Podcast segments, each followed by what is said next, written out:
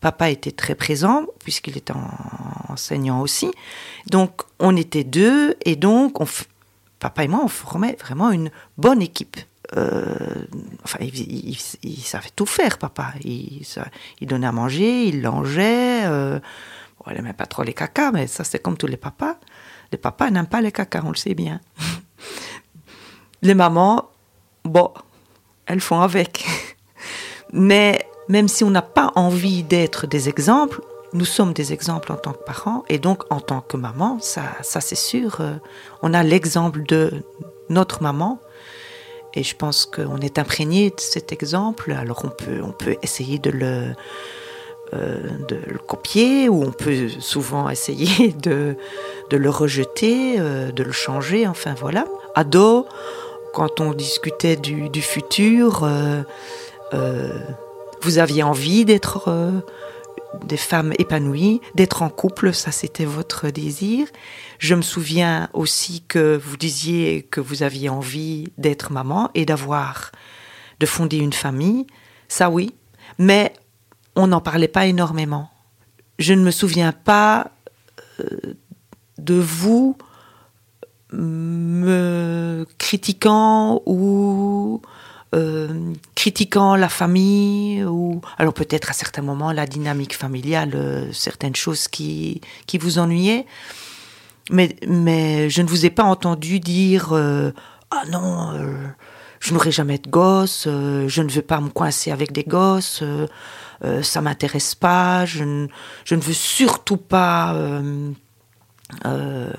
fonder une famille comme notre famille de merde. enfin, même quand vous étiez beaucoup plus rebelle pendant votre adolescence, je ne me souviens pas vous avoir entendu dire ça. Ma mère a raison. Moi, ma sœur, mes frères, aucun d'entre nous n'a vraiment remis en question le modèle familial dans lequel nous avons grandi. Je voyais notre famille comme le modèle classique, à travers mes yeux d'enfant, puis d'adolescente, et encore de jeune adulte. Une famille nucléaire hétérosexuelle, comme il y en avait tant autour de moi. Une maman, un papa, des enfants. Quatre enfants. Bon, je peux vous le dire tout de suite, c'est pas un scoop, je ne vais pas reproduire ce modèle. Et non, je n'aurai pas quatre enfants, pas de grosse fratrie, malgré les demandes répétées de Maurice qui aimerait, lui, être l'aîné de plein de petits frères et plein de petites sœurs. Par contre, pour le reste, oui, j'ai reproduit, je continue à reproduire.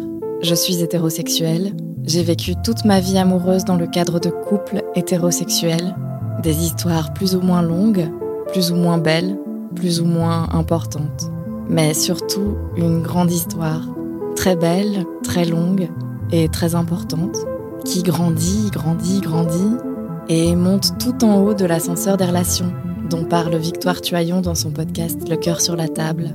Et oui, j'atteins le Graal, l'étage ultime, je plie le game on se marie et on fait des gosses.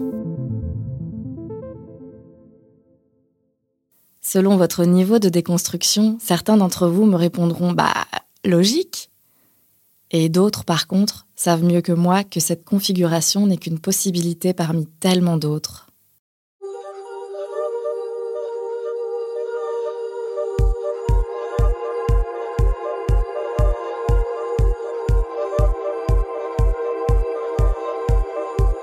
Il y a une sauvagerie dans la maternité. J'ai capté le patriarcat quand je suis devenue mère, en fait. La maternité comme ça, non merci. Je n'ai plus le temps pour moi.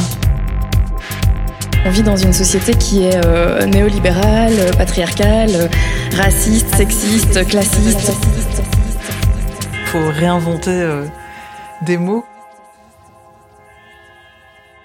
Vous écoutez Comment j'ai retrouvé ma mère? Un podcast de Juliette Maugenet et Audrey-Lise Mallet. Épisode 7. Pour faire famille, il faut être une équipe. Pendant mes études d'anthropo, j'ai adoré réfléchir à ce qui fait famille. Mais c'est pas pour autant que je trouve ça facile à définir. C'est quoi en fait une famille? Un groupe de personnes liées par le sang, la biologie? Ah Non, pas seulement. Des gens qui choisissent de s'unir, de vivre ensemble. Non, on n'est pas obligé d'habiter sous le même toit pour être une famille. On n'a même pas besoin d'une existence légale, d'un livret de famille. Parce qu'elle nous précède, s'inscrit dans le quotidien, au moins pendant l'enfance, la famille a l'air d'être une notion évidente et universelle, alors qu'en fait c'est une construction sociale mouvante, façonnée par le contexte dans lequel elle s'inscrit. Elle varie énormément selon les pays, les cultures et les époques. Il existe des tas de configurations familiales. Les familles changent et se recomposent, débordent des liens de sang, ou se resserrent sur une plus petite unité, autour de la mère la majeure partie du temps. Certains enfants ont deux mamans, ou deux papas, parfois trois parents, ou quatre. Mais il ne faut pas oublier qu'il y a tout juste dix ans, en France, des centaines de milliers de personnes brandissaient des pancartes avec des petits bonhommes roses et bleus pour affirmer qu'une vraie famille, ça peut être que un papa et une maman. Alors qu'en plus de soutenir une idéologie violente et discriminatoire, c'est faux, archi faux. La famille nucléaire est en fait assez récente dans l'histoire et très limitée à l'échelle de la planète. C'est ce que nous raconte Titio Lecoq. En travaillant sur l'histoire des femmes, je me suis rendu compte à quel point cette idée de une famille, c'est un papa, une maman, un bébé, c'était un truc hyper récent, qu'il y a plein d'autres manières de faire. Ça, ça date du 19e siècle en Europe et qu'on peut inventer autre chose. Et qu'on n'a pas les structures sociales vraiment font que ça aggrave les difficultés que rencontrent les femmes à ce moment-là. C'est génial cette idée d'alloparentalité parce que tu peux te dire vraiment au 19e siècle, on a construit le modèle de la famille en se disant euh, la famille naturelle, comme s'il y avait des familles naturelles, des familles biologiques, ça serait forcément un mâle, une femelle, un bébé, donc un homme, une femme, un bébé, voilà. On a construit ça comme ça. En fait, on se rend compte que nos schémas actuels continuent à être baignés par cette représentation à savoir deux adultes et un enfant, même dans des couples de même sexe. Et, euh, et, en fait, en travaillant sur la préhistoire, je me suis rendu compte que pas du tout. Sans doute à la préhistoire, c'était pas du tout comme ça qu'on élevait les enfants, qu'on était euh, sur un rapport beaucoup plus, alors on va dire clanique, mais ça fait un peu hurler euh, les préhistoriennes quand je parle comme ça, mais de cette idée de euh, les enfants sont les enfants de l'ensemble du clan. Il y avait cette idée d'alloparentalité, c'est-à-dire que les enfants sont élevés pas uniquement par deux individus ou un seul, mais par un ensemble d'adultes qui sont là autour. Et ça, c'est sans doute ce qui existait au Paléolithique, nous, dans nos régions. Ça s'est complètement perdu, mais en fait, ça a mis du temps à se perdre parce que euh, quand tu regardes l'histoire de la maternité et de la parentalité, tu te rends compte que euh, tu avais les classes sociales aisées, par exemple, pendant très longtemps, les femmes de la noblesse ne s'occupaient pas de leurs bébés. Elles devaient absolument faire des... Alors typiquement, les reines, elles devaient absolument faire des fils, ça c'était ok, très important. Mais après, elles ne s'en occupaient pas. Elles avaient euh, un ensemble de gens, comme Kim Kardashian a sans doute un ensemble de gens pour s'occuper de ses cinq enfants. Bon, bah voilà, il y avait des gens autour pour s'en occuper. Ah oui, l'alloparentalité, ça fait un peu rêver. On en a besoin de ce village. Moi, les personnes que j'identifiais comme des villageois à rassembler autour de moi étaient en fait des villageoises, des femmes uniquement. J'ai été attristée que certaines de mes amies ne puissent pas m'entourer, m'étreindre de plus près. J'ai reproché frontalement à ma mère de n'être pas plus présente. L'ai-je reproché de la même manière à mon père? Absolument pas. Je considérais comme normal qu'elle donne de son temps et de son énergie en tant que grand-mère être grand-mère, euh, c'est, ça a été pour moi un cadeau. Je suis très heureuse d'être grand-mère. Je vois que certaines de mes amies disent non, pas maintenant, pas maintenant, parce qu'il y a quand même encore la connotation de, de, la, de la mamie, hein, euh, de la vieille mamie. Et moi, je n'ai pas du tout, du tout ressenti cela. Euh, quand tu m'as dit que tu étais enceinte, ben, j'étais vraiment super heureuse. Je suis une, je suis une grand-mère qui travaille à temps plein encore. Je ne suis pas une grand-mère disponible pour garder mes petits-enfants euh, au quotidien. Enfin, c'est un, état de fait il y a euh, certaines de mes amies qui sont grand-mères qui gardent euh, leurs euh, petits-enfants tous les mercredis après-midi, par exemple, qui habitent proches de leurs petits-enfants aussi et qui peuvent s'occuper du relais par rapport aux parents mon quotidien euh, ne me permet pas ça. De temps en temps, je le regrette parce que je ne les vois pas très très très souvent, mais je les vois quand même assez pour qu'on se connaisse. Et ça, je trouve que c'est important. Euh, de, se connaître, d'avoir euh, des petits, des petits rituels, de, construire vraiment. Je trouve que l'idée de construire une histoire ensemble, c'est important. Chez la presque totalité des mammifères, les femelles continuent à se reproduire jusqu'à leur mort. La ménopause n'existe pas. Du point de vue de la survie de l'espèce, la fonction principale des femmes est d'assurer la reproduction. Pourquoi alors survivent-elles si longtemps après la ménopause? Elles s'occupaient sans doute des enfants, donc elles avaient une fonction et elles participaient au bien-être de l'ensemble du groupe et elles étaient utiles. Et euh, je trouve ça génial parce que du coup, ça transforme la ménopause, ça devient un atout dans l'histoire de l'évolution humaine et plus euh, quelque chose de pas terrible. Et puis ça revient à cette notion d'alloparentalité. Bah, en fait, même biologiquement, on a sans doute évolué. On a mis en place de la ménopause pour que les femmes ne se retrouvent pas seules avec leur bébé. Et là maintenant, on a des structures sociales qui nous ont complètement fait perdre cet avantage-là. Si tu as raison, l'État ne fait rien pour favoriser l'entraide entre les générations. Et le recul de l'âge de la retraite en France est vraiment révélateur. Travailler plus longtemps, c'est aussi être trop occupé ou trop usé physiquement, moralement, pour s'occuper de ses petits-enfants. Et alors, la chaîne de solidarité se rompt. En miroir, travailler beaucoup, c'est aussi être moins disponible pour soutenir ses parents vieillissants.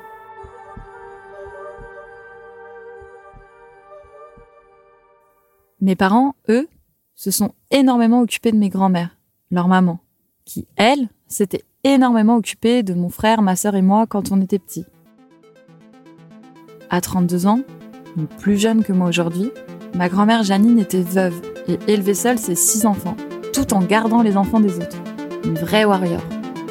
Je me souviens très bien du jour où elle a reçu la médaille d'honneur de la famille française. Cette bonne vieille distinction accordée aux mères méritantes, offerte en grande pompe le jour de la fête des mères. Toute sa vie, Ma grand-mère a été méga fière de sa médaille d'argent. Oui, parce que c'était presque les Jeux olympiques de la maternité avec trois niveaux de reconnaissance. La médaille de bronze pour celle qui avait eu quatre enfants, la médaille d'argent jusqu'à sept enfants et la médaille d'or pour huit enfants et plus. Mamie Janine a été nourrice, puis femme de ménage. Des métiers de soins du care. Toute sa vie dédiée à un rôle de mère en fait. Est-ce qu'elle a vraiment eu le choix? Moi, j'ai eu plus de marge de manœuvre. J'ai eu la chance de quitter mon village jeune, de faire des études, de m'émanciper. Et si j'ai pour mes grands-mères un amour et une admiration absolue, je veux absolument pas reproduire leur schéma.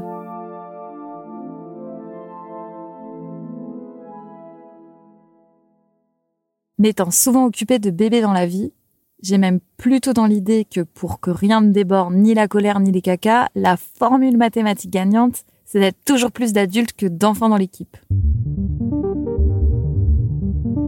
Quand je rencontre mon partenaire et qu'on évoque l'idée d'avoir un jour des enfants ensemble, on plaisante souvent.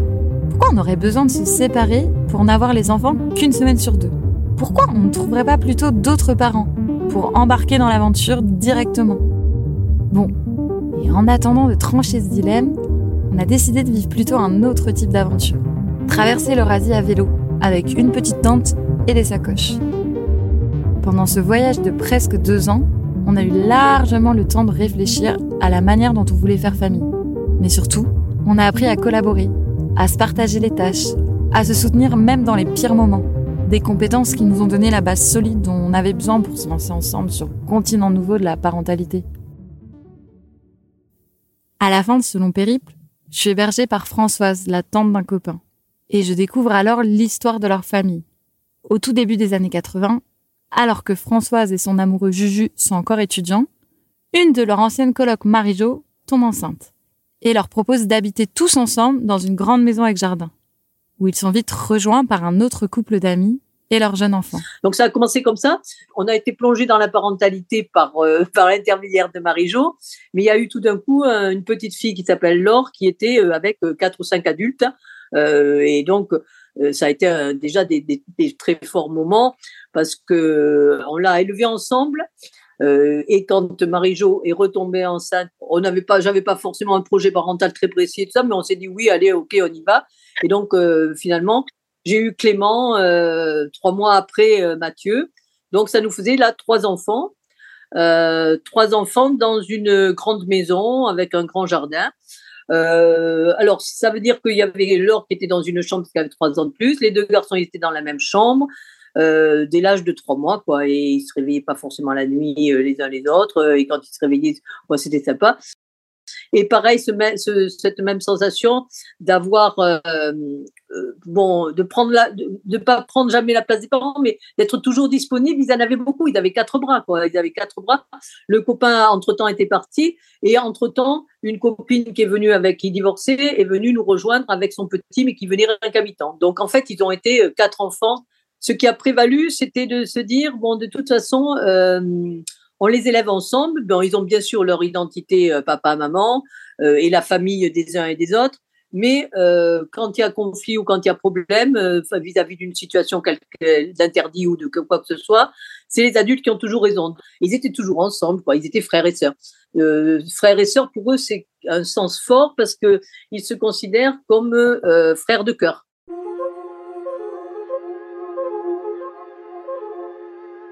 Franchement, on n'a jamais eu de conflit euh, entre nous au sujet de l'éducation des enfants. Mais jamais, jamais, euh, euh, on a vécu quand même jusqu'en 95, donc 14 ans. La crise s'est faite plus parce que les deux parents de Laure et Mathieu se séparaient. Et finalement, ce qu'il y a de fou, c'est que on tenait tellement à cette fratrie, quoi, et, et ses enfants, on a trouvé deux appartements à louer côte à côte, euh, qui étaient, et puis maintenant on a nos deux maisons sur le même terrain euh, parce qu'elles étaient derrière à vendre en même temps. Et même la grand-mère est venue sur le terrain, euh, donc on, continue sur le campus. en ayant chacun des maisons. Et moi, finalement, avec Jules, je me suis retrouvée en couple à l'âge de, après 20 ans de, d'habitation ensemble, où on était seuls dans la maison. Sinon, on a toujours vécu avec des gens franchement, euh, effectivement, c'était vraiment euh, très, très, très bien. Quoi, j'ai pas eu jamais ce côté un peu accablé euh, de me sentir complètement submergée. Mais donc, on continuait notre vie d'adulte et notre vie de couple et notre vie de fête, mais en même temps, effectivement, on jouissait complètement de, des enfants. Donc, j'ai pas eu cette sensation de de ces nuits ou de ces journées, comme décrivent les jeunes actuellement, euh, où vite ça, épuise quoi. Trouver le rythme n'est pas facile. Euh, avoir sommeil, être fatigué, euh, ne pas arriver à s'y retrouver quoi. Mais au-delà de ça, euh, la vie familiale n'était pas, stressante. J'en ai un bon souvenir. Quoi. Je quoi, je me rappelle pas de, de contraintes, tu d'être dans dans le débordement, quoi. Tu vois, dans le débordement de de pas m'y retrouver, d'abandonner des postes parce que tu peux, il faut choisir et que tu peux pas tout faire, quoi. Tu. Objectivement, non, ça a été, ça a été vraiment de bons moments. Et c'est rigolo parce que je pense que euh, le témoignage de ça, c'est, euh, ils en ont tous euh, une image, mais d'un truc un peu, un peu exceptionnel, quoi. Ce qui marque quand j'entends Françoise, c'est à quel point sa maternité a été dénuée de fatigue. Alors que Juliette, mes copines et moi, ben, on est tout le temps claqués. Selon Michaeline Douclef, autrice du best-seller Chasseur-cueilleur parents, L'épuisement des parents vient surtout de la configuration de famille nucléaire, qui n'est pas du tout adaptée à la charge immense que représente le soin des enfants. Et c'est ce qui différencie principalement notre expérience de celle de Françoise. Elle le dit bien, il y avait toujours du relais. Après notre entretien, elle me confie même qu'elle n'a pas le souvenir d'avoir passé ne serait-ce qu'une demi-journée seule à la maison avec les enfants. Dans d'autres sociétés et d'autres lieux, l'interdépendance entre les humains est très ancrée et encouragée. Alors que le modèle capitaliste, qui valorise tant la liberté individuelle et l'autonomie, a en contrepartie bouleversé notre imaginaire de l'entraide, faisant du soin autrui un fardeau extrême et de la dépendance une aliénation de notre liberté. La famille nucléaire telle qu'on la connaît aujourd'hui a été façonnée par cette idéologie capitaliste. Elle s'organise autour du père de famille, garant des règles sociales et du patrimoine économique, quand la mère, elle, assure la reproduction. Et même s'il existe des tas d'autres manières de faire famille, c'est encore le modèle patriarcal qui domine nos imaginaires collectifs.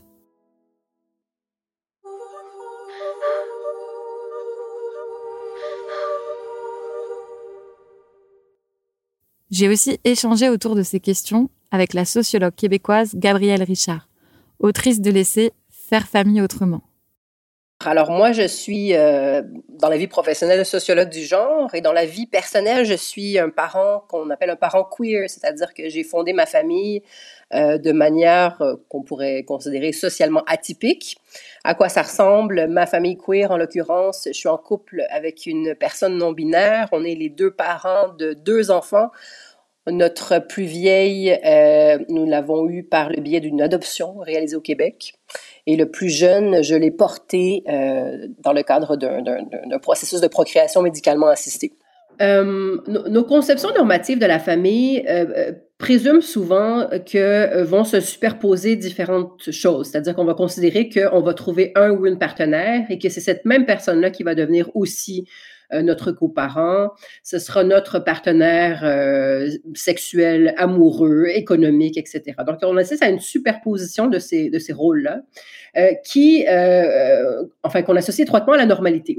Quand on, quand on regarde du côté des familles queer, ce qu'on voit, c'est des familles qui sont souvent forcées de par leur écart à la norme et le fait qu'on ne leur confère pas toujours tous les droits nécessaires pour devenir parent. Ce sont des familles qui sont un peu forcées de faire preuve de créativité si le, désir de parentalité euh, advient. Donc, il s'agit donc de familles qui vont chercher à, se dire comment je peux répondre au mieux à ce désir de parentalité qui est le mien, euh, en fonction des, moyens dont je dispose, en fonction des ressources qui sont les miennes, en fonction de mon désir d'engagement, etc. Là où, il y a une plus-value du, regard queer, c'est que les, les queers sont appelés à interroger toutes les dimensions de la parentalité avant de devenir parent. Quand on est une personne cisgenre hétéro, euh, il est plutôt rare qu'on soit amené à se dire ah est-ce que je veux porter mon enfant? Est-ce que c'est important pour moi d'avoir un lien biologique? On se pose ces questions-là quand on n'arrive pas à concevoir et donc on, passe au, plan B hein, pour dire le dire simplement. Chez les personnes queer, euh, ce plan B là c'est leur plan A, il n'est pas rare, en coparentalité ou autre, que des parents queer euh, se, réservent des moments sporadiquement pour se dire, OK, faire le point, voici où on en est. Moi, j'ai l'impression que je, porte beaucoup trop de la charge euh, des soins quotidiens ou je ne sais trop, comment on peut répartir les choses au mieux. Donc, il a pas, on, ne prend pas pour acquis que parce qu'il euh, y a une personne qui est une femme qui a porté l'enfant, tout l'essentiel de ben, des, soins de proximité, de l'allaitement, des soins éducatifs euh, incomberaient à cette personne-là par défaut. Et donc, je pense qu'il y, a vraiment cette question-là de, plus-value qui, mérite qu'on s'y attarde. Évidemment, il y, a une, marge entre, entre le dire théoriquement puis le faire de façon réelle, parce que effectivement, les, parents qui sont cisgenres et hétérosexuels euh, font l'objet aussi d'un certain nombre de pressions et d'attentes sociétales sur ce qui devrait advenir de leur couple et ce qui devrait advenir euh, euh, potentiellement de leur parentalité. Donc, c'est plus facile de le dire que de le faire, mais je pense qu'on peut s'inspirer aussi du modèle des parentalités queer pour euh, se créer des parentalités qui sont moins inégales et mieux euh, arrimées aux véritables besoins et, et capacités d'engagement des personnes concernées. Comment, quand on devient parent, peut-on trouver les conditions pour penser hors de la boîte, comme disent mes amies québécoises? Dans l'absolu, il n'y a pas de modèle meilleur qu'un autre mais c'est intéressant d'avoir l'occasion de tout mettre à plat, de tout interroger séparément. L'habitat, l'argent, l'amour. Et de piocher les ingrédients qui conviennent le mieux à chaque situation. Quitte à choisir de tout superposer, d'opter pour le package intégral. Maison, mariage, enfant, et même un petit chien s'il est mignon. Tatiana a choisi d'avoir un enfant avec un couple d'hommes gays, Gabriel et Lucas. Leur histoire illustre bien ce que Gabriel Richard raconte sur la plus-value des familles queer. Effectivement, ça part, euh, ça part quand même d'un choix, enfin d'un choix ou d'une nécessité, on va dire, ou d'une facilité pour moi de penser euh, effectivement la famille euh, en dehors du couple amoureux. Il y avait quelque chose qui, pour le coup, n'était pas enfermant. quelque chose où ouais je, je me sentais pas enfermée c'est vraiment le seul mot quoi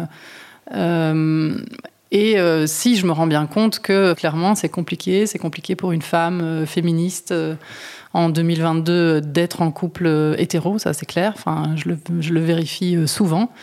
Et en fait, bah, très souvent, je suis très contente que ça touche pas à, ma famille, clairement, parce que du coup, je peux, de façon un peu plus sereine, m'engueuler avec mon mec et pas me dire que en fait, je vais devoir me casser avec ma fille sous le bras. Ça, c'est clair que pour moi, c'est une espèce de sécurité. En fait, c'est un filet de sécurité. Et en fait, euh, ça, me va plutôt bien d'avoir euh, ce couple-là qui me permet du coup à chaque fois aussi de euh, d'être seule, de, de, de, penser indépendamment, de travailler indépendamment, de, de, faire mon chemin, et puis de me confronter à lui, de, faire se confronter aussi la théorie et la réalité, les théories, théories féministes d'un côté, les besoins affectifs de l'autre aussi parfois et de naviguer euh, à travers ça de façon plus ou moins sereine. Et je pense que c'est quand même lié aussi à des choses euh, très concrètes. Hein. Le fait qu'on soit trois, par exemple, enfin, on l'imaginait déjà, mais maintenant on s'en rend bien compte, euh, ça rend quand même des choses possibles, enfin, en termes de, d'engagement professionnel, de liberté, enfin voilà. En coparentalité, en famille choisie, recomposée, être trois ou quatre parents à s'occuper des enfants, ça aide. Est-ce que c'est assez? On entend souvent il faut un village pour élever un enfant. Titiou Lecoq nous a parlé d'alloparentalité en début d'épisode, mais on a bien mesuré à quel point notre société capitaliste met à mal les modèles de soutien et d'interdépendance. Si on vit loin des grands-parents ou qu'ils travaillent encore, au quotidien on peut compter sur qui? On entend souvent aussi que les amis, c'est la famille choisie. Alors est-ce que c'est sur nos copines qu'on doit pouvoir compter pour nous soutenir dans nos maternités? Quand on a commencé à échanger beaucoup par messages vocaux avec Juliette, on s'est rapidement avoué à quel point c'était difficile de demander de l'aide à nos amis, même aux plus proches. Soit parce qu'elles étaient mères aussi et donc débordées, avalées par le rythme trop dense de la vie quotidienne, soit parce qu'elles n'étaient pas mères et n'avait aucune idée réelle de la difficulté de notre expérience. Je me rappelle, euh, allez, mi-vingtaine, fin vingtaine, quand mes amis commençaient à être maman. Et euh, mon premier réflexe a été de me désinvestir en fait de ces relations-là. Pas euh, tout ça se fait de façon très sournoise quoi. Je me suis pas dit bon en fait ciao, mais ben voilà les verres ça se met moins facilement et puis ils achètent des maisons plus loin et etc. Et, je pense qu'en fait, il y a aussi un truc à revaloriser là en tant que société, se dire, mais en fait, on, a tous et toutes une responsabilité dans les enfants qui sont élevés dans notre société, quoi. Et donc là, mais je ne vais pas parler en tant que parent, je ne le suis pas, euh, mais je peux imaginer qu'il y ait une, une dimension euh, d'aide qui puisse vraiment euh, être importante pour les parents d'après d'après ce que j'entends, euh, c'est un des premiers trucs qui manque en fait, euh, un, réseau quoi, un réseau solide et fiable.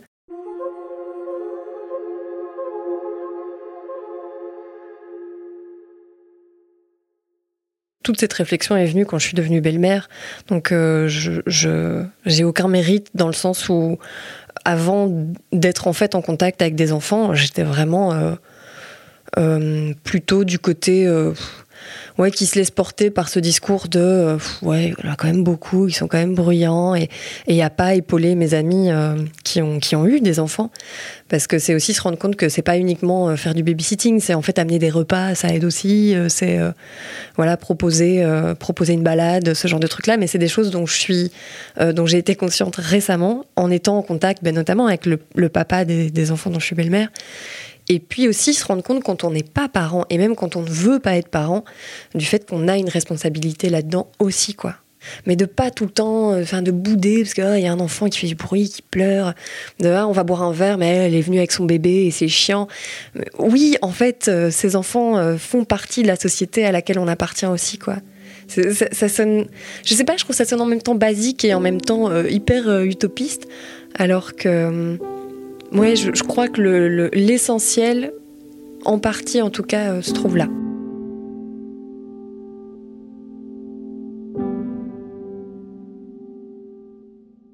Juliette et moi, on croit que repenser l'habitat, la manière dont on vit ensemble, est une bonne piste pour rendre la parentalité plus collective, plus solidaire et donc plus épanouissante.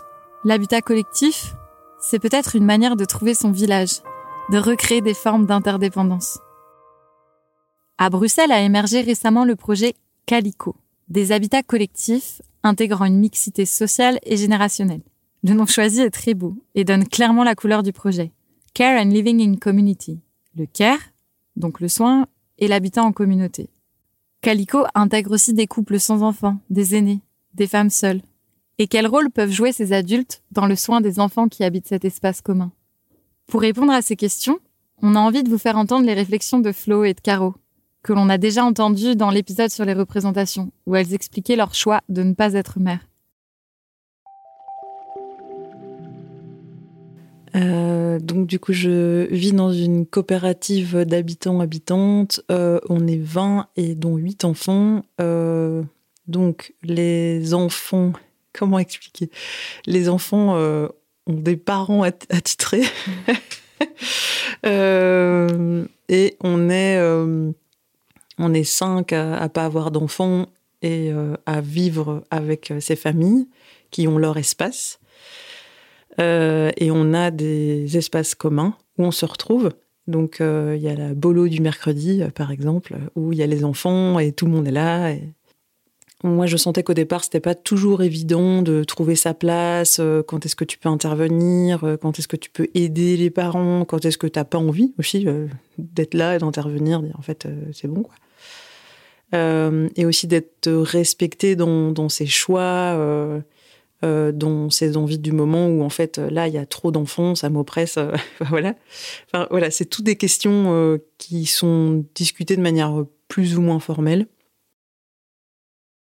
Et moi, je sens qu'en tout cas, c'est la première fois que je vis dans un collectif où il y a des enfants, et je trouve ça très chouette parce que ça apporte aussi une autre, un autre mood, quoi. Enfin voilà, il y a de la spontanéité, des jeux, des trucs, voilà des anniversaires où il y a genre 10 lutins dans le jardin qui courent. Enfin voilà, c'est assez rigolo en fait, euh, j'aime bien euh, ce côté-là et de, de pouvoir. Euh, enfin, que, que des enfants viennent se confier, par exemple, et qu'ils le feraient pas forcément avec leurs parents. Enfin voilà, d'être une autre figure en tout cas. mais ça me donne aussi le choix de pas l'être, parce que c'est ça aussi dont des fois j'ai un peu peur, c'est euh, bah, comme je veux pas d'enfants, je vais quand même m'occuper des enfants des autres. Euh, sinon, en fait, euh, je suis un gros glandeur. Enfin, moi, je veux faire ma vie tranquille. Je veux pas. Enfin, et j'ai pas envie qu'il y ait cette injonction inversée, en tout cas.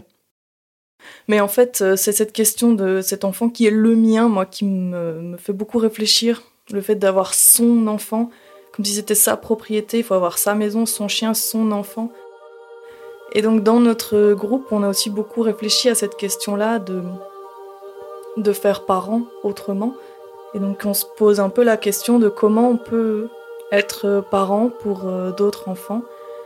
Et le fait de discuter de la non-maternité choisie a vraiment fait exploser euh, la question de, ben, de la manière dont on voit la famille aujourd'hui qui est hyper étroite. Euh, et, donc voilà, nous, on, a envie euh, petit à petit euh, d'amener cette réflexion-là de comment on assouplit un peu cette propriété qu'on a mis autour de l'enfant. Cette propriété et ce droit de prendre les décisions qui concernent l'enfant. Car impliquer d'autres adultes, faire village, ça demande aussi de lâcher du lest, de sortir de la logique de performance, de perfectionnisme, dans laquelle sont parfois enfermées les mères. C'est ce que nous explique Titio Lecoq.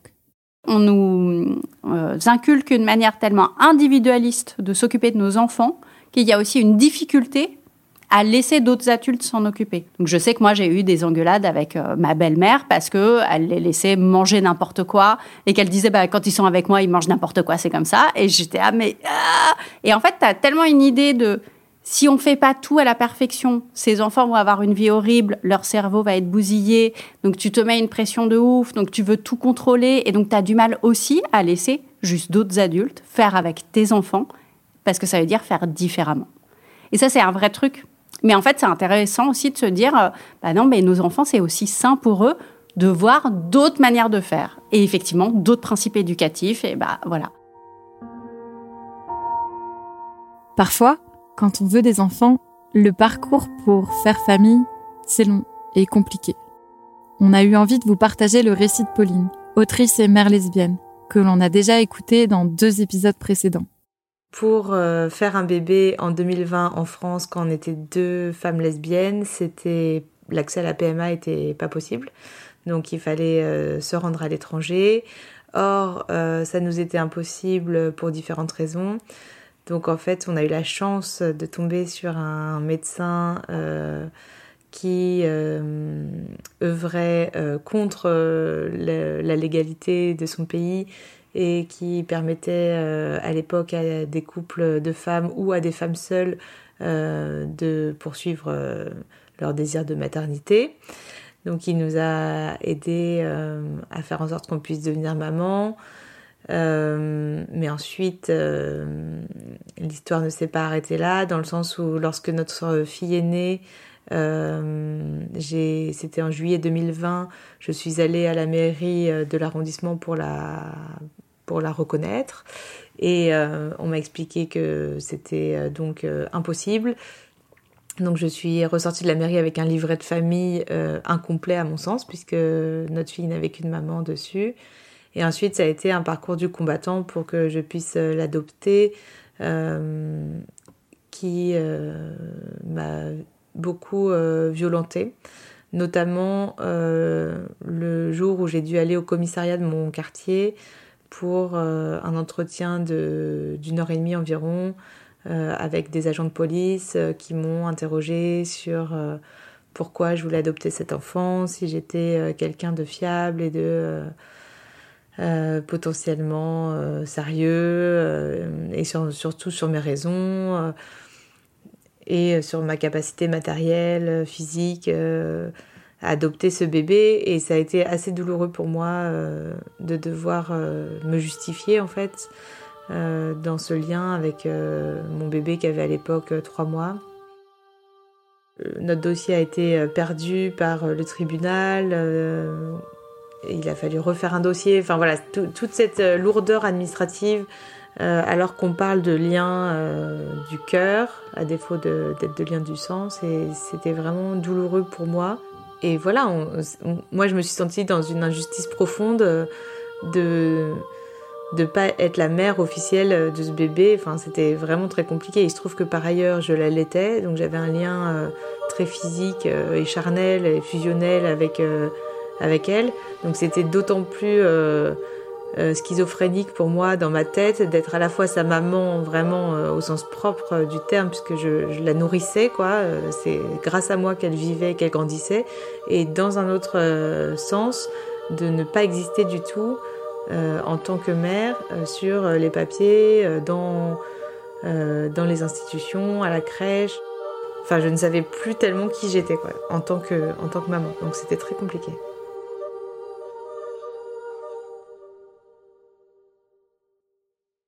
En France, jusqu'à ce que soit validée la loi de bioéthique de 2021, la procréation médicalement assistée n'était pas autorisée pour les couples de lesbiennes.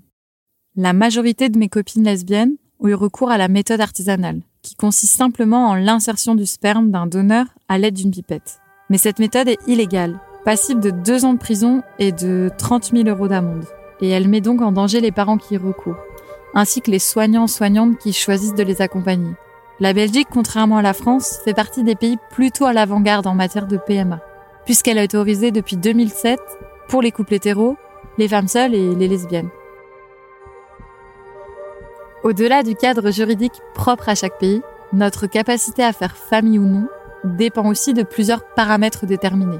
Notre revenu, notre couleur de peau, notre classe sociale et l'accès à un logement adapté est un facteur important dans ce parcours.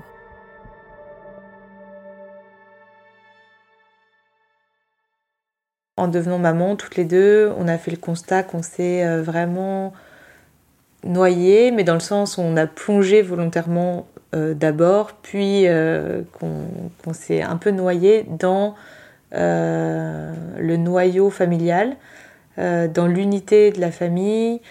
Et du coup, petit à petit, nous est venue l'idée de, de cohabiter, euh, puisque notre désir était quand même de rester un couple et une famille. Il n'était pas question de désamour ou de manque d'intérêt ou manque de désir, mais, mais de pouvoir retrouver euh, symboliquement déjà un espace euh, à chacune euh, et du temps aussi à chacune, euh, sans pour autant euh, nous séparer, puisque ça, on n'en avait vraiment pas envie. Et donc on a voilà, on a réfléchi, ça a été assez compliqué parce que en fait on craignait tout simplement le jugement de la société, puisqu'encore aujourd'hui j'ai l'impression que la famille c'est censé être un toit commun à des parents, des enfants, et que on faisait euh, un choix un peu inverse de ça. Euh, mais euh, voilà, une fois qu'on a assumé cette décision auprès de nos proches, je crois qu'on en a été très soulagés, très contentes toutes les deux. on a bien expliqué à nos enfants comment ça allait se passer. Et, et voilà, et du coup, chacune d'entre nous, dans une semaine, va retrouver des moments seuls et un espace euh, qui sera inoccupé. Donc c'est vraiment euh, c'est ce qu'on souhaitait. Si elles sont inspirantes et nécessaires, les solutions individuelles comme la décohabitation vont souvent avec des privilèges. Une stabilité financière par exemple, pour payer un loyer supplémentaire, un réseau aidant à trouver un appartement proche. Amandine Gay, dans son essai Une poupée en chocolat, qui parle des enjeux de l'adoption transraciale, cherche justement à mettre en lumière toutes les dimensions politiques des projets parentaux. Le capital économique requis pour trouver un habitat adapté ou effectuer une PMA à l'étranger. Le capital social permettant de disposer de modèles pour oser construire le sien. Le capital culturel nécessaire pour établir les droits des parents quand ils sont plus de deux avec l'aide de notaires et d'avocats. On a voulu redonner la parole à Barbara Dupont, mais il me semble super important qu'on valorise, mais à peu près 10 000 fois plus, les aidants et les aidantes. Euh, et que ces personnes puissent avoir un statut en tant que tel. Tu te retrouves à euh, euh, en fait avoir un avis dans, les, dans les solutions, dans les, dans les décisions à prendre relatives aux enfants, etc.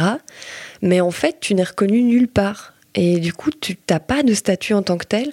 Et donc là, je parle de belle parentalité, mais aussi euh, de, les, je sais pas, des marins-marraines, les amis qui aident, les, de, vraiment de pouvoir, en tant que société, valoriser tout ce réseau-là, euh, parler de l'importance de ce réseau-là, et pouvoir, euh, mais pourquoi pas, systématiser, solidifier tout ce type de réseau, quoi, et donner des statuts à ces personnes.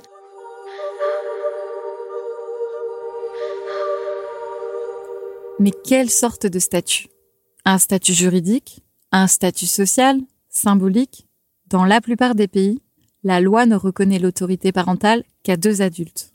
Ça complique clairement les choses pour certaines familles. Mais comment procéder?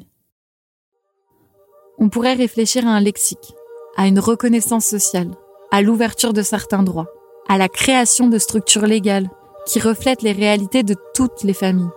Et pour que ce cadre évolue, il faut aussi que les droits fondamentaux des enfants demeurent au centre des débats, que la société priorise leur bien-être, leurs besoins et leur sécurité.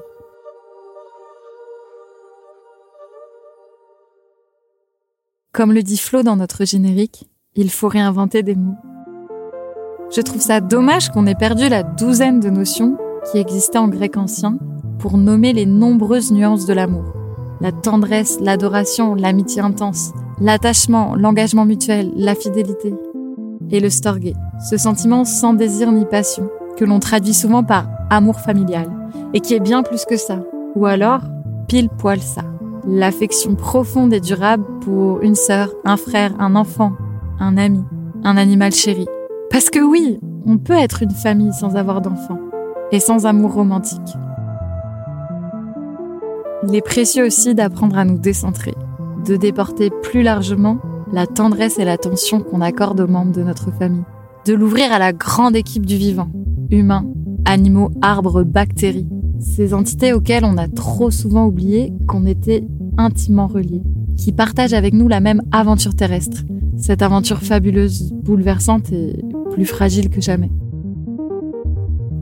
Une des penseuses qui explore le plus poétiquement et le plus politiquement cette idée, c'est la philosophe américaine Donna Haraway, qui rêve à l'élargissement de la parenté pour qu'elle déborde des humains et puisse englober des liens interespèces. Son cri du cœur, c'est Faites des parents, pas des bébés. en version originale Making Not Babies, un cri nous invitant à devenir des parents, c'est-à-dire des personnes qui prennent soin, qui se relient au monde.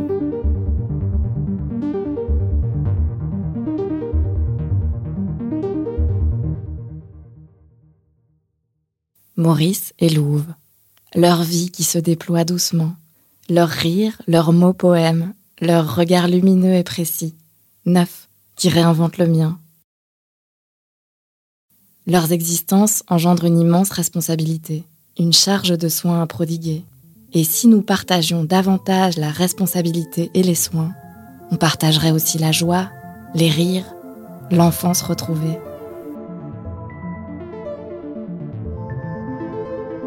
En menant cette enquête avec Audrey, un souvenir m'est revenu. J'étais adolescente. J'avais emprunté le GSM de ma mère pour jouer au serpent. Un SMS arrive.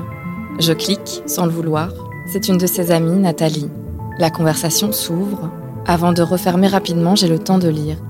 Être une femme, quelle affaire? C'est si difficile parfois. Mais être un homme, n'y pensons même pas. Ce jour-là, quelque chose s'est allumé dans ma tête. Un grésillement, une bribe, une onde, un souffle, la racine de ce qui est à venir.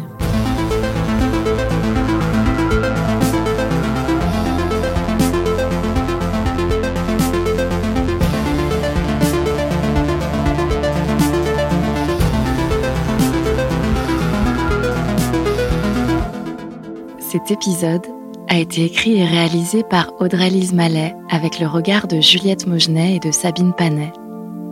La musique et l'habillage sonore ont été composés par Juliette Bossé et Kevin Brieux du groupe Rive.